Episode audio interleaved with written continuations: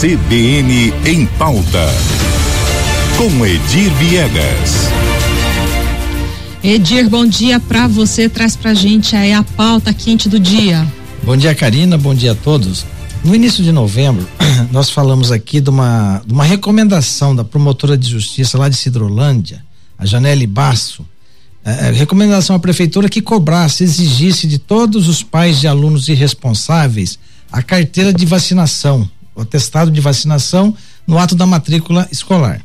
Pois bem, aí passando isso, outra, outras promotorias tomaram a, a mesma medida, como a de Campo Grande, de Rio Brilhante, e agora vem o governo do estado, por meio da Secretaria de Saúde, e normatiza para o estado inteiro. Ou seja, toda, em todas as escolas, seja na rede pública ou privada, obrigatoriamente pais responsáveis de, de, de crianças de 5 a adolescentes de 18 anos têm que apresentar aí não a carteira de vacinação. É um novo documento que foi criado que são expedidos pelas unidades básicas de saúde, né? É, é, qual que é o objetivo disso? É voltar, colocar o Brasil de volta no índice de cobertura que sempre teve, historicamente, um dos exemplos mundiais é, nas campanhas de vacinação, né? E, e é um esforço comum da, da dos gestores da, da saúde para resolver esse problema. E merece aplauso aí a, a iniciativa do governo do estado, da, através do secretário Maurício Simões, secretário de saúde, e das promotoras e dos promotores que já haviam se antecipando para cobrar. Alguém está fazendo alguma coisa além do que de diferente, Karina? Não, não está fazendo nada diferente. Tudo isso já está previsto em lei. Né? Existe o ECA, o Estatuto da Criança e do Adolescente, é, que já estabelece, no caso, por exemplo, o pai que deixa de vacinar o filho, ele pode incorrer aí em crime de abandono, ser penalizado penalmente e assim vai.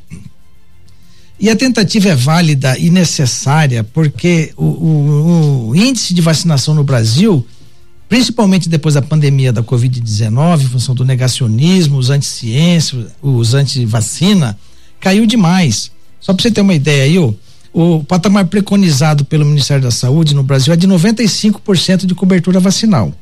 Em 2019, 73% da, da população foi vacinada, 2020 baixou para 67%. Em 2021, menos de 59%. E isso tanto na população adulta quanto na infantil. Na infantil piorou bastante, segundo o Unicef, o Fundo de, das Nações Unidas para a Infância, o índice de vacinal no Brasil caiu de 93 para 71%. Né? O Brasil é, passou a integrar o clube, o triste clube dos 10 países com me, menor é, cobertura vacinal no mundo nesse ano, em 2023. As consequências disso: doenças como a poliomielite, que estava erradicada já em 94, estão voltando, né? O sarampo, mesma coisa, estava eh, zerado, não existia mais, agora eh, tivemos um surto aí em 2018 e se espalhou, né? Mais um problema, sarampo voltando, a polio também, né? E, e a gente sempre fala o seguinte, em função do negacionismo, as pessoas que, que têm aquela tese, olha, eu não vou tomar vacina porque não está comprovado, dizem que vai fazer mal, que vai ter efeito colateral, tudo isso é bobagem, porque a ciência já demonstrou que não existe efeito colateral. E mais, ao longo da, da, da nossa infância, você deve lembrar disso, a gente tomava vacina nas escolas. Todo o calendário era cumprido nas escolas. Agora, de repente, eu começo, todo mundo passa a ser especialista em vacina para dizer, não, eu não vou tomar essa, porque ela pode me fazer mal. Alguém disse que faz mal a, a, a, ideia do adulto de não querer se vacinar é respeito, acho que tudo tem que ser respeitado. Agora, você condenar uma criança, por exemplo, que contrair a poliomielite, a viver, passar o resto da vida numa cadeira de rodas, né?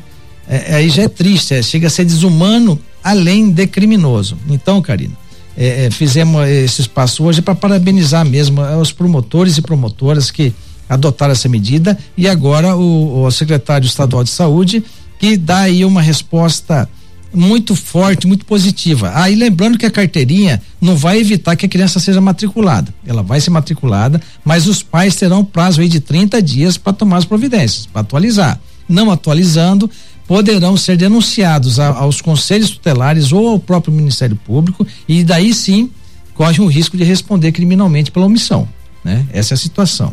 Tá certo. Edir Viegas, muito bem, muito obrigado. Um bom dia para você, Edir. Eu agradeço, Karina. Um bom dia a você, um bom dia a todos.